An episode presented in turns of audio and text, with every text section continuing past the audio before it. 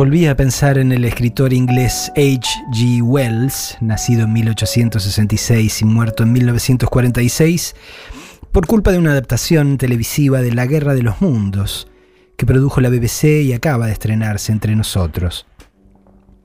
Esta miniserie en tres partes es más fiel a la novela que el grueso de las adaptaciones, lo que va de la radial de Orson Welles en 1938 a la cinematográfica de Spielberg en 2005, conservando muchos de los rasgos del texto original. La ubicación temporal, entre 1897 y, 90 y 78, años de su publicación serial en primer término y después en formato libro. La ubicación espacial, el área de Woking, Surrey, en territorio inglés. Las características de la invasión alienígena. Ahí están los famosos trípodes que usan los invasores para desplazarse y atacarnos y hasta la frase en off que abre el relato, tomada textualmente de la novela.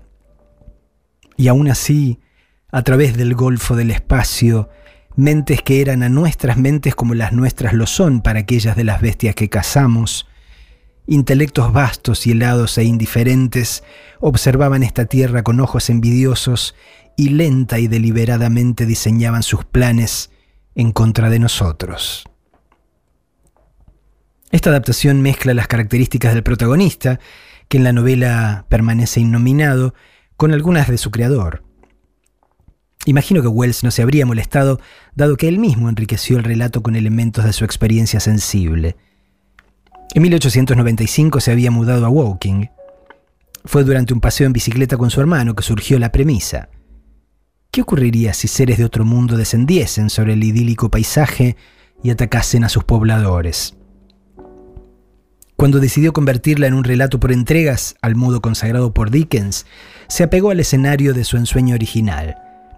En una carta de la época, describía la tarea con un gozo casi infantil. Estoy haciendo este encantador serial para la nueva revista de Pearson, en el cual devasto y saqueo Woking, asesinando a mis vecinos de maneras tan dolorosas como excéntricas, para luego proceder vía Kingston y Richmond hacia Londres, que también saqueo, deteniéndome en Kensington para hechos de una peculiar atrocidad. La serie empuja a su protagonista, interpretado por Rafe Spall, en la dirección de la misma situación social y familiar que vivía Wells por entonces. Una particularmente incómoda.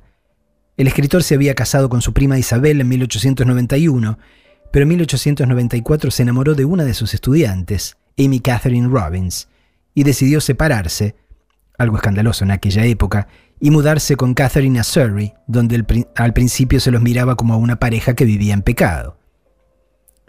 Tuvieron dos hijos y convivieron hasta la muerte de ella en 1927, pero eso no le impidió a Wells tener una activa vida amorosa y concebir otros hijos, por ejemplo con la escritora Amber Reeves en 1907 y otro con la novelista y feminista Rebecca West en 1914.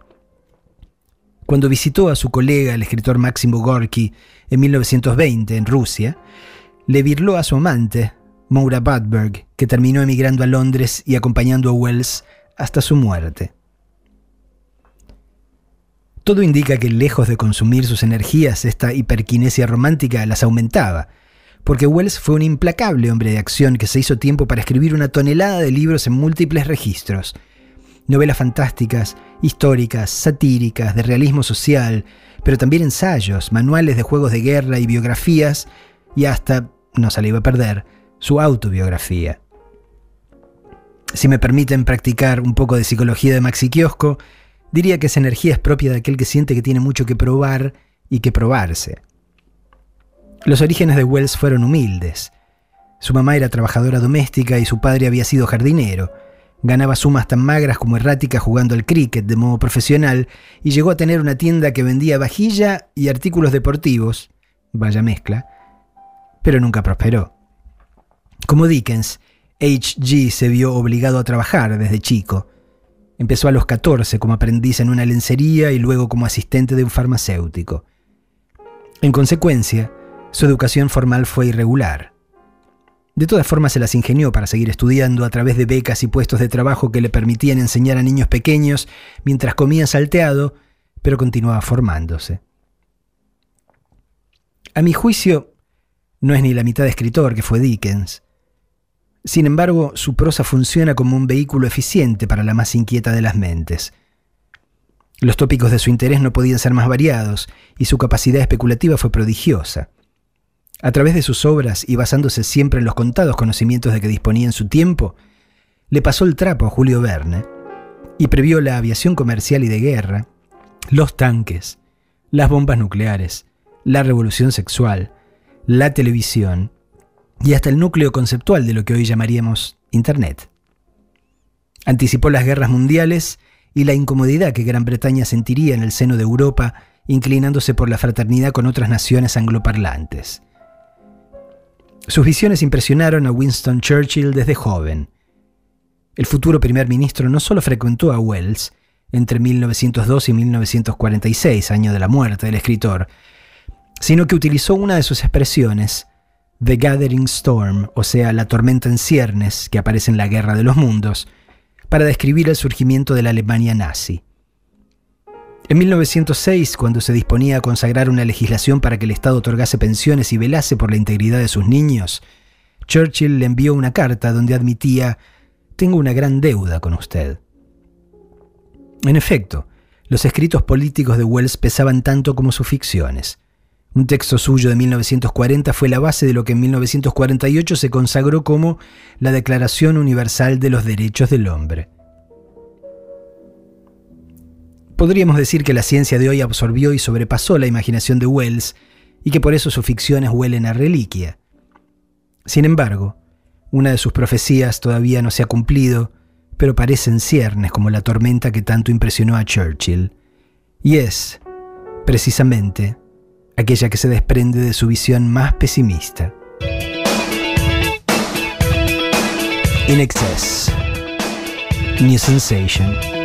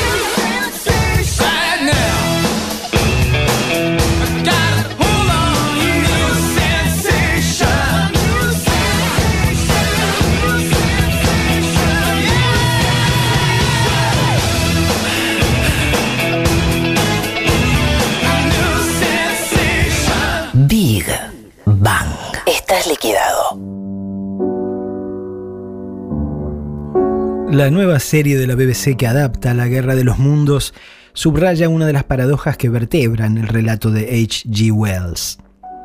A pesar de haber sido concebido durante uno de los momentos de franco poderío del imperio, el libro se planteaba la hipótesis de la existencia de un poder superior que estuviese en condiciones de reducir la artillería británica a cenizas.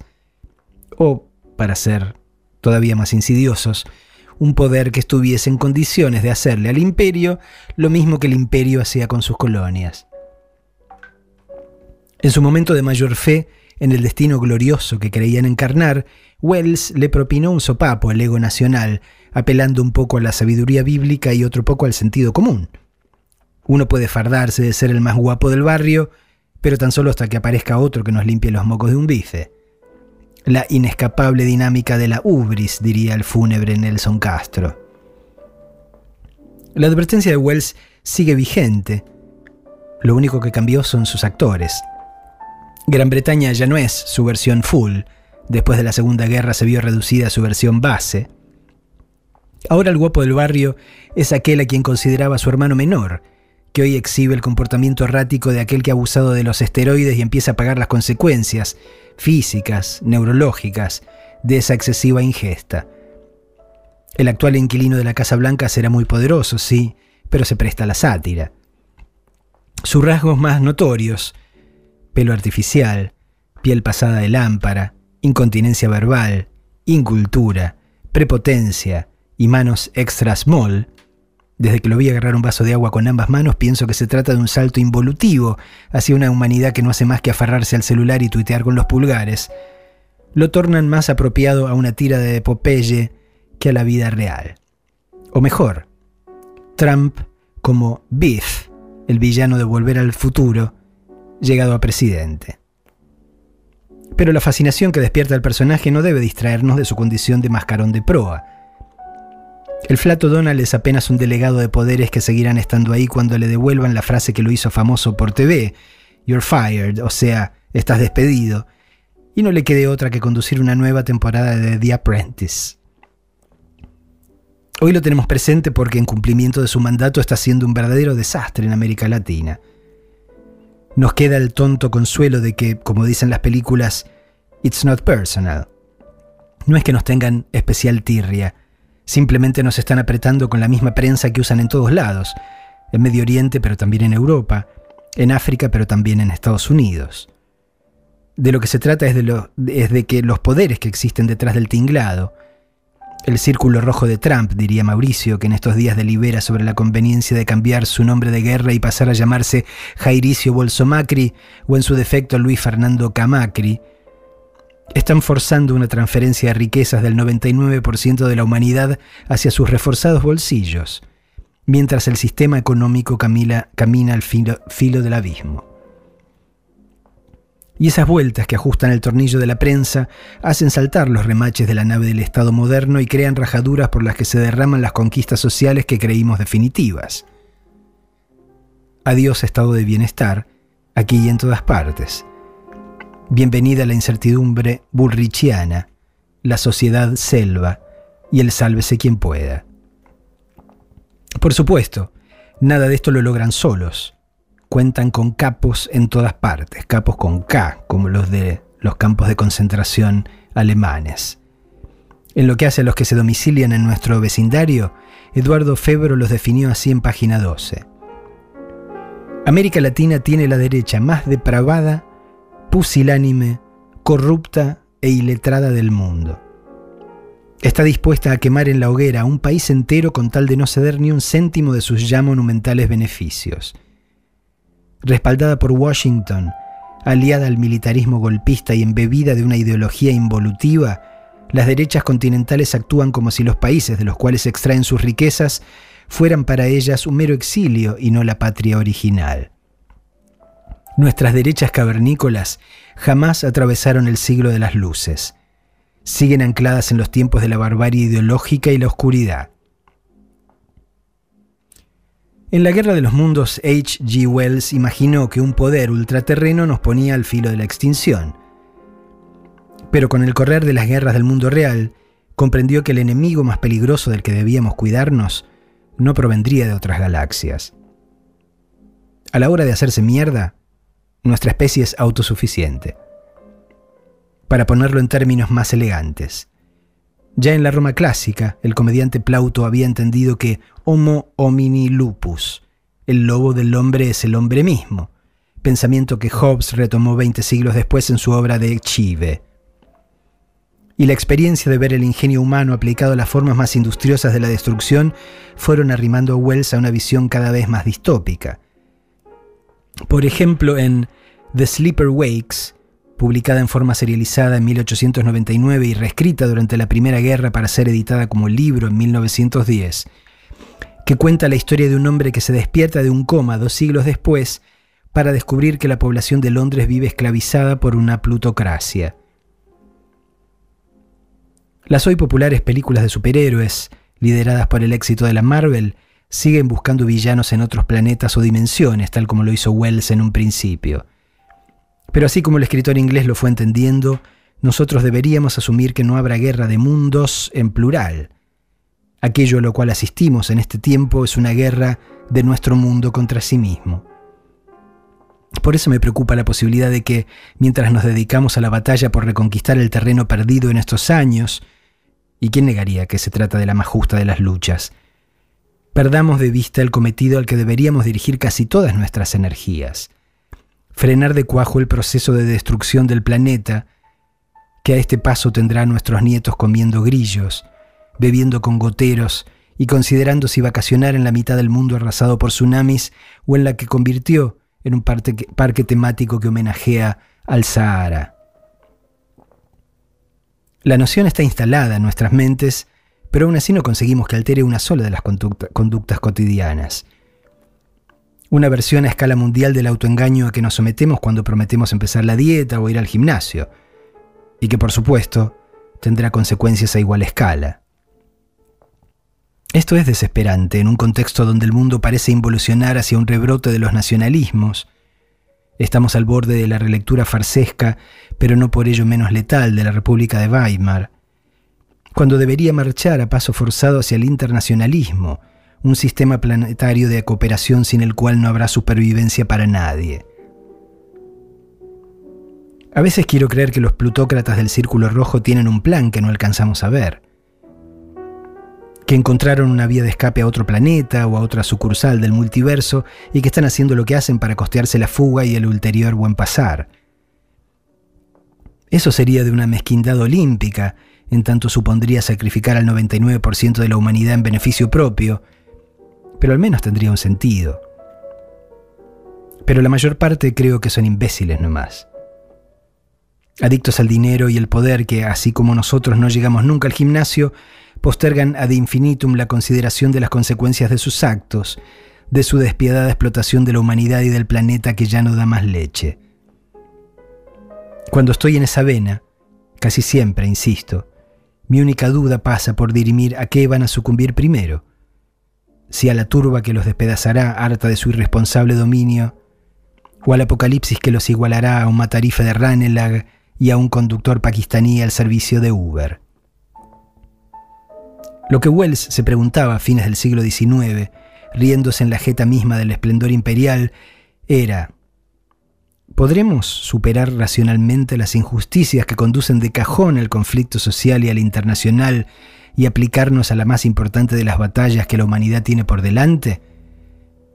¿O seguiremos haciendo de cuenta que no pasa nada hasta que una catástrofe, que puede ser autoinfligida o externa, como en el Eternauta, que además de todo era un homenaje a Wells, nos elimine o nos fuerce a un salto evolutivo?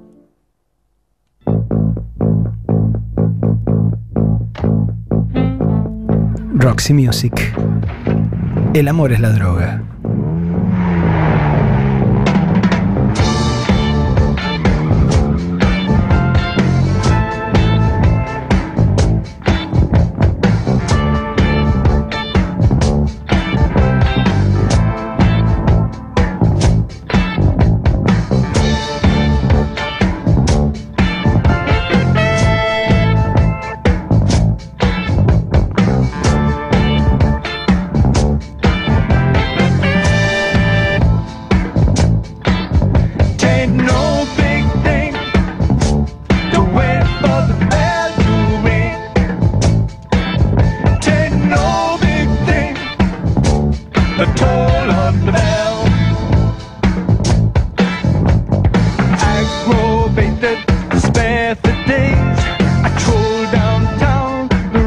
Light plays.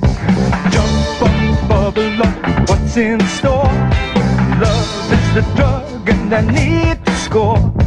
Showing up, showing up, hit and run. Boy meets girl where the beat goes on. Stitched up tight, can't shake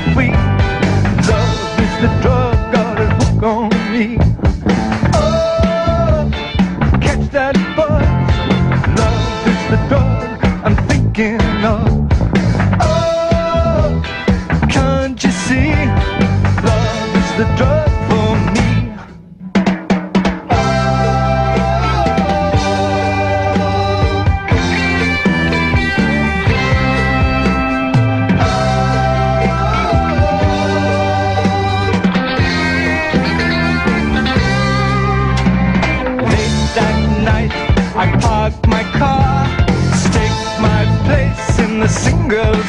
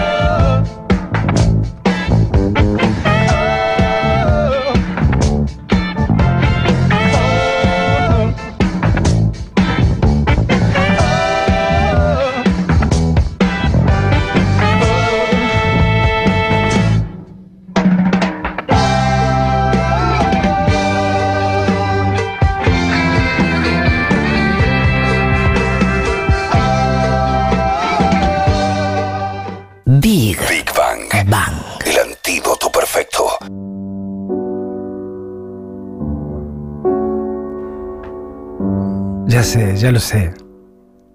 Con el incendio que hay en casa y el drama que están padeciendo los vecinos, ¿quién puede pensar en el planeta? Alrededor nuestro existen millones de bocas que reclaman alimento esencial hoy, ayer. Y si postergamos el tema hasta el mes que viene, o hasta el año que viene, o mejor, el periodo presidencial que viene, suena sensato. Al menos hasta que cae la ficha y se asume que lo conveniente sería que las soluciones de hoy incluyan en la ecuación el signo del mañana. Quiero decir que las soluciones por las que optemos en el presente no empeoren las perspectivas de futuro. El refrenero popular tiene claro el concepto. Se trata de no mandarse por el sendero de un pan para hoy que redunde en un hambre para mañana. Porque la política no es lineal. Sus mejores practicantes saben que cada decisión tiene un efecto presente que a su vez construye estratégicamente, en tanto ayuda a articular futuros deseables, a aproximarlos en el reino de la posibilidad. Es como jugar a ser patito con una piedra. Si la clavas de una en el agua no vas a producir ondas más que en el lugar del primer impacto.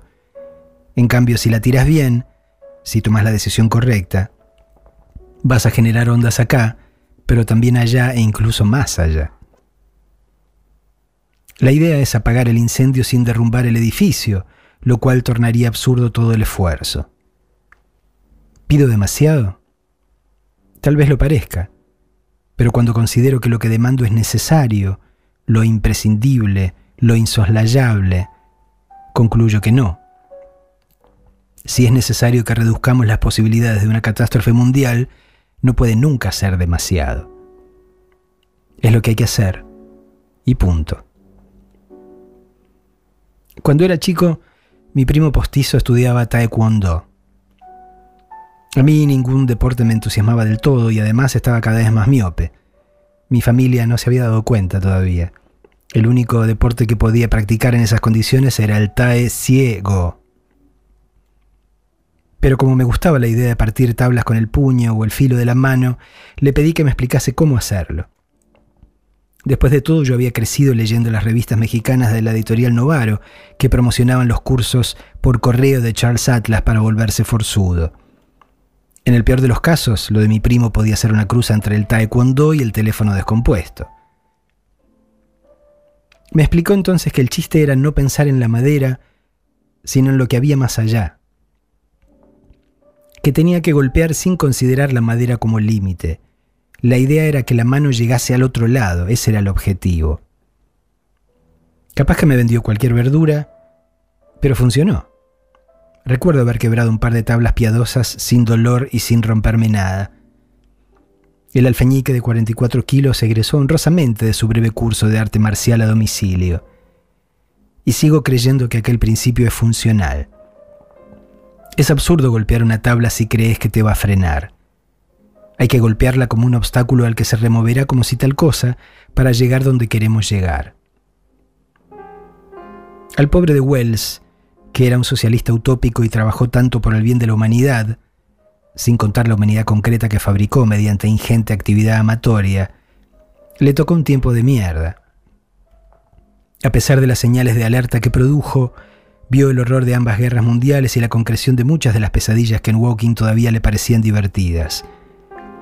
El humo negro con que los marcianos matan en la Guerra de los Mundos no se diferencia de los gases que causaron estragos en las trincheras.